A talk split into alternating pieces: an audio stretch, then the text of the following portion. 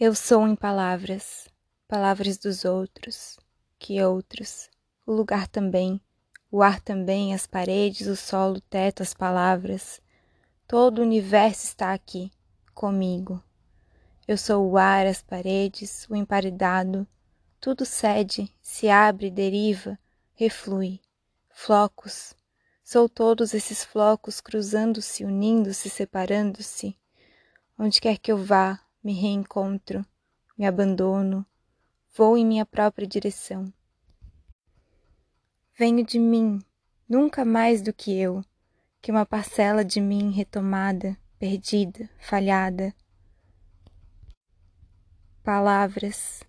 Eu sou todas essas palavras, todos esses estranhos, essa poeira de verbos sem chão onde pousar, sem céu onde se dissipar, reencontrando-se para dizer, fugindo-se para dizer que eu sou todas as que se unem, as que se separam, as que se ignoram, e não outra coisa, sim qualquer outra coisa, que sou qualquer outra coisa, uma coisa muda, num lugar duro, vazio, fechado, seco, limpo, negro, onde nada se move, nada fala, e que eu escute, e que eu ouça, que eu me busque como uma fera nascida na jaula, feras nascidas na jaula, feras nascidas na jaula, feras nascidas na jaula.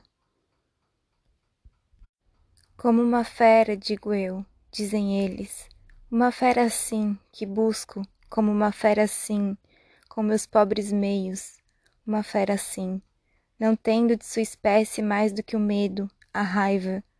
Não, a raiva acabou, apenas o medo.